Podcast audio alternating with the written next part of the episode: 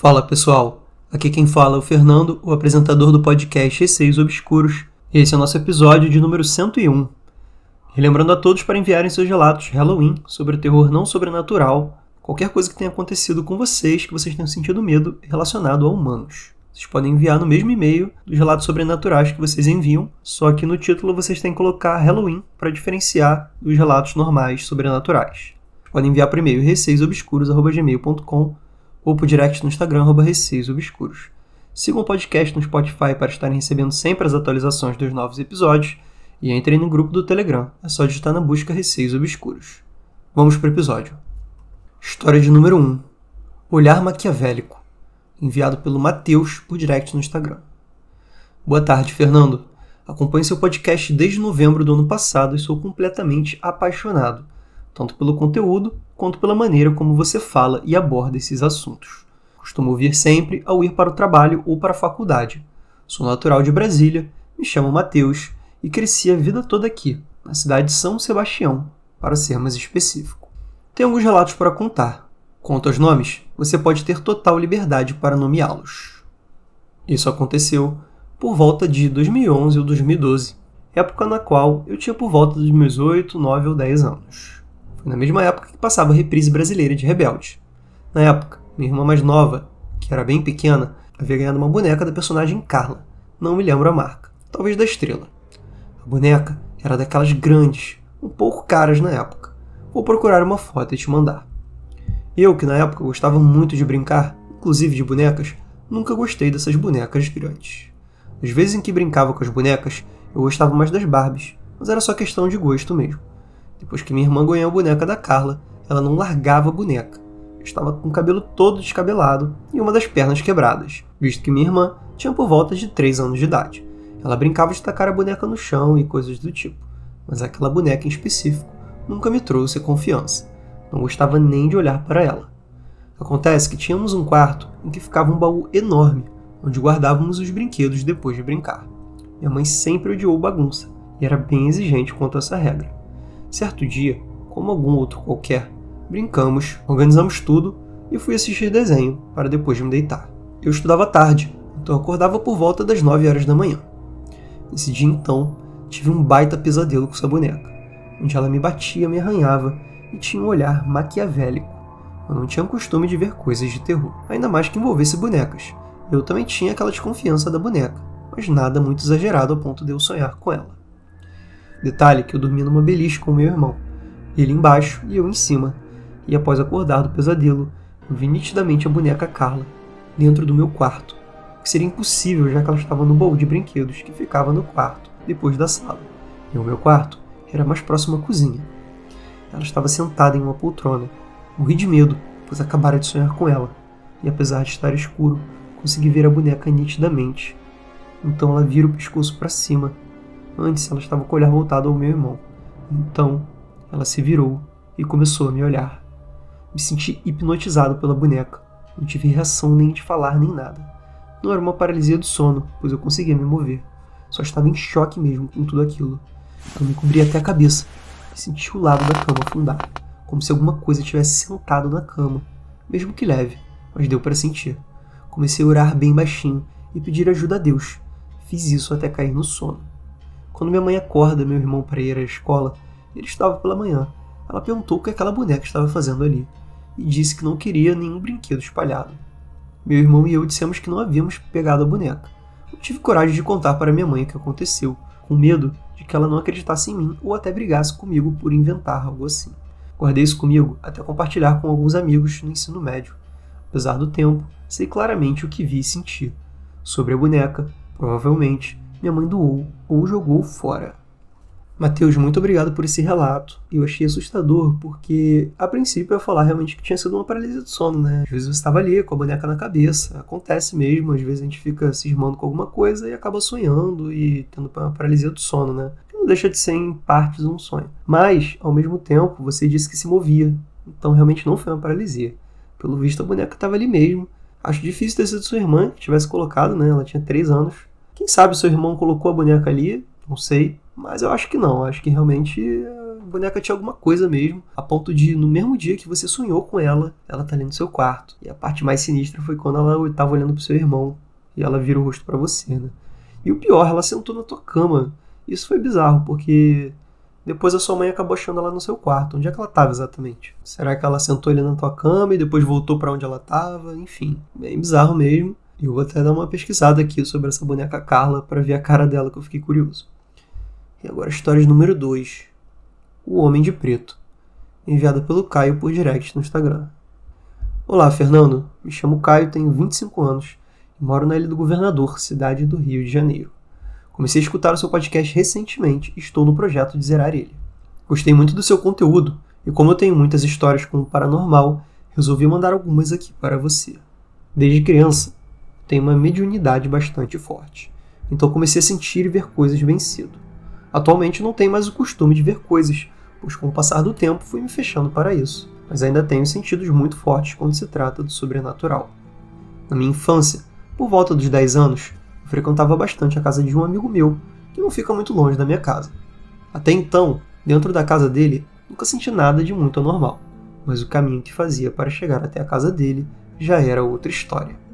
Toda vez que eu passava por uma rua que era acesso para a casa desse amigo, sentia um clima bastante pesado e tinha a sensação de ser observado. Entretanto, como a maioria das vezes voltava andando com um amigo que morava no caminho da minha casa, era bem mais tranquilo de passar por ali. Os anos se passaram, e depois de tantas vezes passando por esse local, eu e meu amigo começamos a perceber que toda vez que voltávamos para casa depois de escurecer, alguma coisa estranha acontecia no caminho de volta. Uma vez, pouco tempo depois que passamos por essa rua, esse meu amigo, que voltava comigo, Souza, quase foi morto por um pneu de ônibus que do nada soltou e veio voando na direção dele. Outra, chegando próximo de casa, tem uma criança correndo em minha direção e como cria do rio, logo pensei: merda, vai querer me assaltar. Então atravessei para o outro lado da rua, e quando ele foi atravessar atrás de mim, passou atrás de um poste e simplesmente sumiu. Mas a pior de todas as coisas aconteceu num dia em que estávamos voltando para casa por volta das 21 horas. Passando por essa rua, tem uma bifurcação com uma árvore, e de longe eu já tinha avistado um cara todo vestido de preto, com um boné escondendo o rosto, encostado nessa árvore. Então logo pensei, tá mandado esse cara aí. Cheguei pro Souza e falei, cara, aquele maluco ali tá estranho. Aí ele estranhou, mas disse, vai dar nada não, bora. Passando pelo cara na árvore, logo percebi que ele começou a seguir a gente. E aí cheguei pro Souza, cara, ele tá seguindo a gente, bora andar mais rápido. Então ele pegou, olhou para trás e disse que não estava vendo ninguém. Aí foi que eu fiquei bolado. Paramos e olhamos os dois juntos para trás. E aí veio a surpresa. Eu enxergava claramente o cara nos seguindo, e ele não. Foi aí que entrei em pânico e Souza sugeriu que a gente saísse correndo o mais rápido possível. Corri o máximo que consegui, e quando olhei para trás, já não consegui enxergar o homem de preto atrás da gente. Mas para minha surpresa, no dia seguinte, quando olhei para o lado de fora da janela, lá estava ele, encostado nas paredes da casa, em frente a mim. De vez em quando, eu via ele andando para lá e para cá, mas sempre em frente à minha casa. A partir daí, comecei a escutar sempre alguém com a voz de um familiar meu me chamando na porta de casa, como se estivesse sem a chave e quisesse entrar. O bom é que moro no segundo andar, então antes de abrir a porta, sempre olhava para ver se tinha alguém. Antigamente, até perguntava se tinha alguém, mas me aconselharam a não fazer isso, pois responder a entidade barra espírito confirma que você pode ver ou escutar ela. Depois, a rezar sempre para esse homem parar de me seguir. Depois de umas duas ou três semanas, parei de ver ele em frente à minha casa mas de vez em quando ainda escuto alguém me chamando no portão, e no final não foi ninguém da minha família. O relato ficou um pouco grande, mas tentei resumir ao máximo. Desculpa aí também qualquer erro na escrita. Espero que dê para entender. Vou enviar também a foto no Maps dessa rua sinistra da qual falei. Gente, foto vocês já sabem, eu normalmente posto no Story, mas para quem não está ouvindo esse episódio até o Story sumir, você pode ver na aba de anexos na página do Receios Obscuros no Instagram. Caio, primeiramente, muito obrigado pelo relato. Ele ficou bem escrito, não teve nenhum erro. E pelo visto, a sua mediunidade é forte mesmo, hein? A ponto de você ver alguma coisa que seu amigo não estava vendo. Primeiro que esse caminho aí é bem sinistro, a ponto de uma roda de ônibus vir voando na direção do seu amigo. E, gente, roda de ônibus não é levinha não, tá? Se pega alguém pode até matar. Ainda mais com a velocidade que o ônibus está vindo, se a roda estiver girando na mesma velocidade que o ônibus e pegar em alguém pode fazer um estrago. Enfim, isso aí já foi um acidente, né? Apesar de que realmente já cria um mau agouro ali, né? Para aquela, aquela parte ali que vocês passavam. E aí veio aquela coisa lá da criança, né? Que você achou que era alguém querendo te assaltar e na verdade parecia ser um espírito ali, né? Que tava te seguindo e depois sumiu. Mas esse homem de preto aí, caralho, muito sinistro mesmo. Porque ele realmente te seguiu até a sua casa. A princípio, beleza, ele tava te seguindo ali. Você tava vendo seu amigo não, já é de dar medo. Aí vocês saíram correndo, mas no dia seguinte tu olhar para fora da, da janela e ver ali o homem de preto. Isso dá medo mesmo. E essa coisa realmente dele ficar chamando, né? Imagino que fosse ele ali, né? Chamando imitando a voz de algum familiar seu, para tentar fazer você responder, para tentar permissão de entrar na sua casa. Né? Sorte que você nunca chegou a dar essa permissão aí para ele, apesar de que você chegou a responder algumas vezes, né? Sorte que ele não entrou, imagina. Se você acorda à noite ali, ele no seu quarto, aí sim que seria um problema, né? Ainda bem que você passou a rezar aí e depois de um tempinho ele foi embora. Mas isso que o Caio falou, gente, é verdade mesmo. Não respondam aí se for uma entidade, porque pode ser que você esteja aí demonstrando que você consegue ver ou ouvir e talvez até sem querer dando permissão aí para ela adentrar a sua casa. E agora, história de número 3. Essa história é mais curta. Se chama Vulto Sorridente. Foi enviado pela Luana por direct no Instagram. Olá a todos. Me chamo Luana e vou contar um dos relatos que mais me assusta até hoje. Na época, eu devia ter uns 9 ou 10 anos. Estava na casa da minha avó, que hoje em dia não está mais entre nós. Eu estava dormindo num quarto que era de frente para a sala. A porta estava aberta e a cama ficava bem na direção da porta.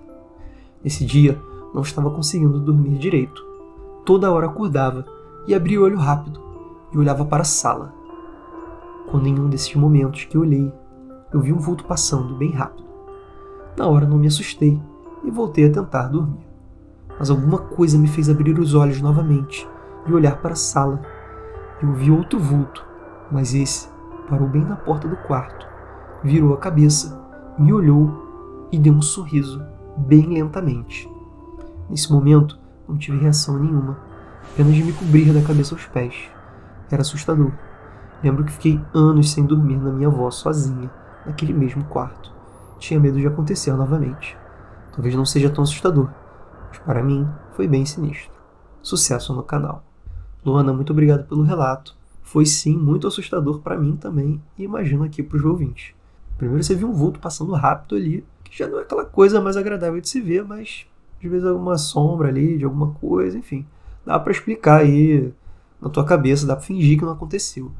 Agora o vulto parar na porta do seu quarto, virar para você e sorrir lentamente. Isso é bizarro. Eu fiquei pensando se esse vulto não era talvez um Shadow People, né? porque vultos normalmente são sombras, né? São coisas escuras, então você talvez tenha visto aí o que todo mundo chama de shadow people. E uma dúvida que eu tenho também, aquilo sorriu para você. O dente era branco? Como é que você viu esse sorriso aí exatamente? Deve ter sido bem sinistro, hein? Agora indo para a história número 4. Irmã Gêmea. Foi enviado pelo Charlie por direct no Instagram. Gente, antes de começar a contar esse relato, preciso alertar para alguns gatilhos a temas sensíveis para algumas pessoas, diria até que para a maioria, né? São temas bem sensíveis, então tomem cuidado aí quando estiverem ouvindo o relato. Se você estiver se sentindo mal, fique esperto. Tem um relato que aconteceu comigo e com a minha irmã mais nova. Ela é adotada e após 15 dias de nascida, a irmã gêmea dela faleceu. Durante a infância, em vários momentos percebemos que quando ela estava brincando sozinha, ela sempre puxava para ela o brinquedo, como se alguém quisesse tirá-lo dela. Mas não é isso que eu vou contar. 10 anos, ela pediu para minha mãe para ir morar com a mãe biológica dela. Minha mãe deixou com muita dor no coração. A mãe dela tinha um namorado, então sempre tínhamos medo do namorado da mãe dela tentar fazer algo com ela, já que ela estava começando a se desenvolver e estava entrando na fase da adolescência. Ela sempre foi afrontosa e não levava desaforos para casa. Certa vez, ela ligou para minha mãe e disse que queria voltar a morar com a minha mãe porque não estava se dando bem com o marido da mãe dela pois ele maltratava ela e os irmãos. Minha mãe foi buscá-la. Ela morou com a mãe dela por uns dois ou três anos. Quando ela voltou para morar com a minha mãe, um ano depois, recebemos a notícia que esse marido da minha tia se matou. Todos ficamos muito chocados, porque ele se enforcou quando estava conversando com a minha tia pedindo desculpas por todos os erros. Minha irmã contou para os meus pais que esse ex-marido molestou a minha irmã, e ele dizia para ela que ele ia matá-la se contasse para alguém. Nesse tempo, ela não tinha muitas manifestações claras. Eu mudei de cidade e ficamos afastados um pouco. No início da pandemia, voltei para a casa dos meus pais e por ela ter 16 e eu 25 na época, nós dávamos super bem. Ela era meu xodozinho. Minha família sempre teve o costume de ir em centros de umbandas e benzedeiras. Uma vez, ela estava no quarto dela, dizendo que estava sentindo muita falta de ar, um peso no pescoço dela e dor de cabeça. Ela pediu para eu levar ela para benzer, pois ela era muito sensível, então muitos espíritos se aproximavam dela. Tinha que ficar benzendo. Aí eu levei ela numa benzedeira e a senhora começou o benzimento. Minha irmã fechou o olho, começou a lagrimar. Ela segurou a minha mão muito forte e dizia para mim: Mano, eles estão tentando falar muita coisa para mim. Não consigo ver quem é.